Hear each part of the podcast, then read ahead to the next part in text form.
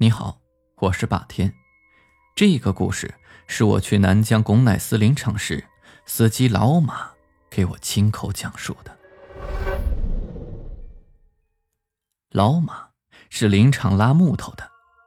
据老马回忆，那是九十年代中旬的一天，老马拉了一车木头从林场出发，目的地是河静县。当时林场的路非常不好走，大都是沙子路。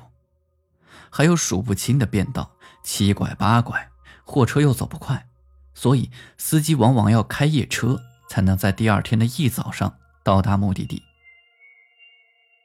这一天，老马当然也是在赶夜路。出林场的这条路本来走的车就不多，晚上更是没几辆。茫茫的戈壁，只有老马一辆车开着大灯，在黑暗的路上走着。这些年，老马跑得多了，倒也都习惯了。开到凌晨两点多的时候，老马突然看到前方有辆车的尾灯在闪烁，忽隐忽现的。老马也就没在意，心想是可能碰到同行了，于是踩了脚油门，就准备追上去打个招呼。前面的车越来越近了，老马凝神一看，发现这不是一辆拉木头的车。而是一辆中型的巴士车。到这儿，老马就有些奇怪了。从林场到河静的客运巴士，没听说过有夜班车的呀。可想想也就算了，说不定是最近新开通的，他自己不知道罢了。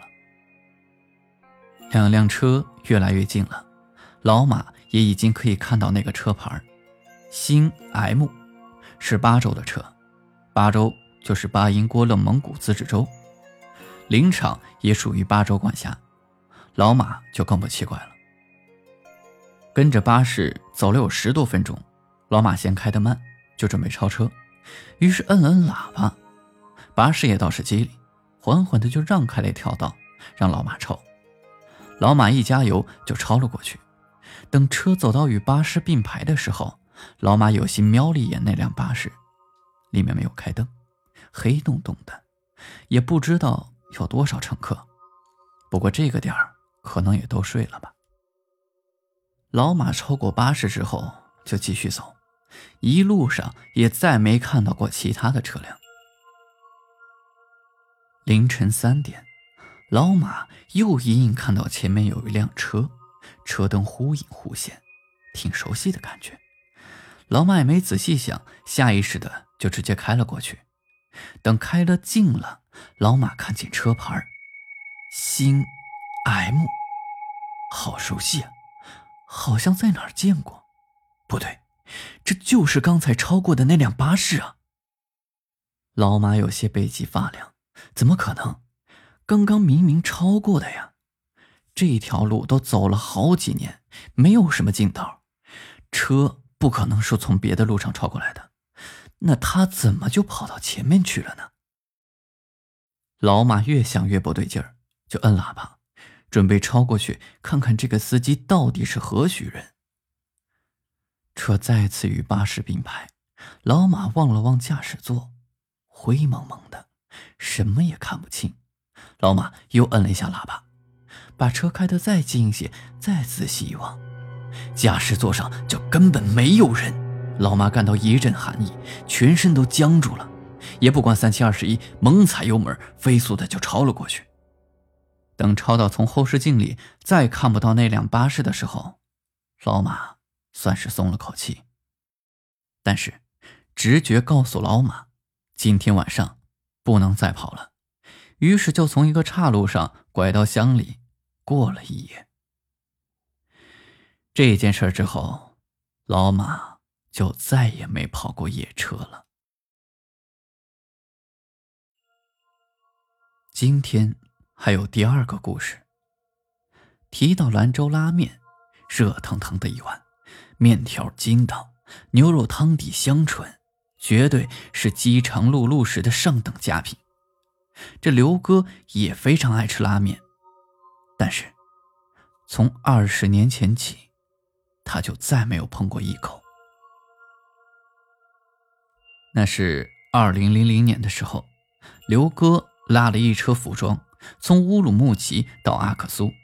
由于老板催着要货，刘哥就不得不赶夜路。但是天有不测，这半路上刘哥的卡车又出了故障。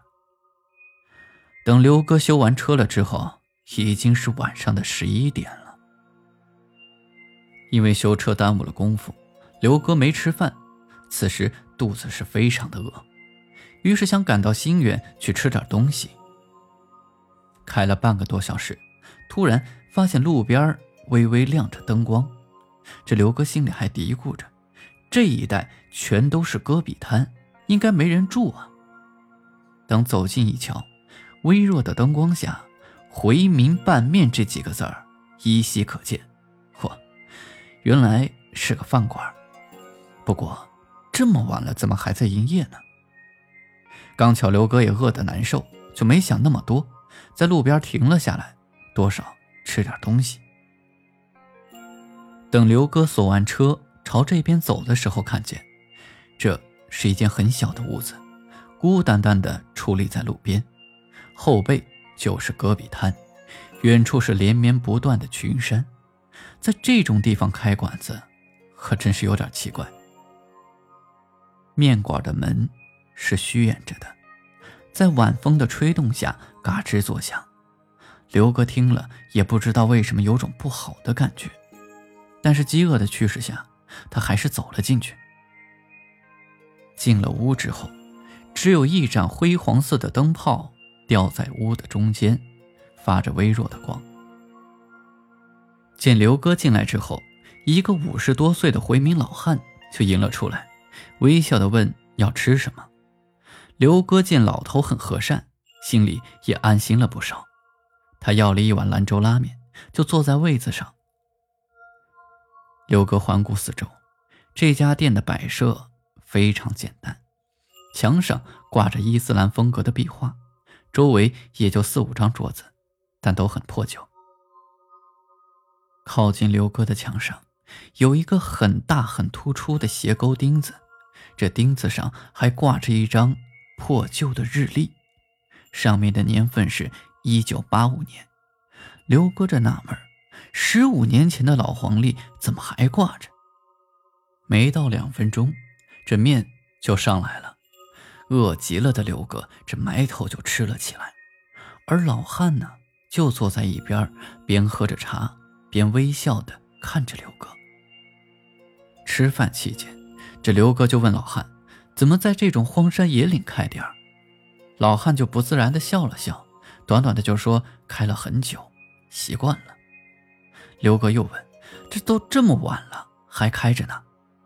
老汉又是干干的笑了一下，说：“一直都是这样的。”见老汉不怎么会说话，刘哥也没多问，继续埋头干面。等面吃完了，刘哥问多少钱，老汉回答说五块，倒也不贵。刘哥就掏出了一张新五块钱给老汉，老汉看那钱看了半天，就像第一次看到这种钱一样。刘哥就说：“这是今年的新版币。”老汉这才收下。刘哥上了车，见老汉在对自己招手，刘哥也礼貌地挥挥手，然后发动了汽车，离开了面馆。大概开出一百米左右，刘哥瞄一眼后视镜。发现那老汉还在对自己挥手，动作好像和之前一样。不过刘哥也没在意，在车上还想：这家面馆味道真不错，价钱也实惠。从前怎么就没发现这家呢？以后要常来。就这样，面馆幽暗的灯光也缓缓地没入到了夜色之中。一周之后，刘哥有一批货要拉到乌鲁木齐。临近中午，又走到了这一段路上，这心想午饭不如就在那家面馆吃，于是就开始寻找。可是车开到了面馆附近的路段，却怎么也找不着那家店了，连屋子都没看到。可明明就在这附近呀！刘哥是个较真的人，大有不找到不罢休的架势，于是又掉了个头，来回再找一找，依然没有。此时，刘哥头皮发麻，心想：肯定就在这附近的，怎么一间屋子就平地消失了呢？车开着开着，刘哥突然发现前方的路边有一段断墙，刘哥心头一紧，车速放慢，再仔细看，墙上面有个很大很突出的斜钩钉子，这不就是挂日历的那堵墙吗？面馆怎么就拆掉了？刘哥特意下车来到废墟前，但是这墙早已经风化了，应该说。现在成了石头，与戈壁连为了一起。如果没有十年以上，绝对不会是这个样子的。也就是说，这个屋子已经拆了很久很久了。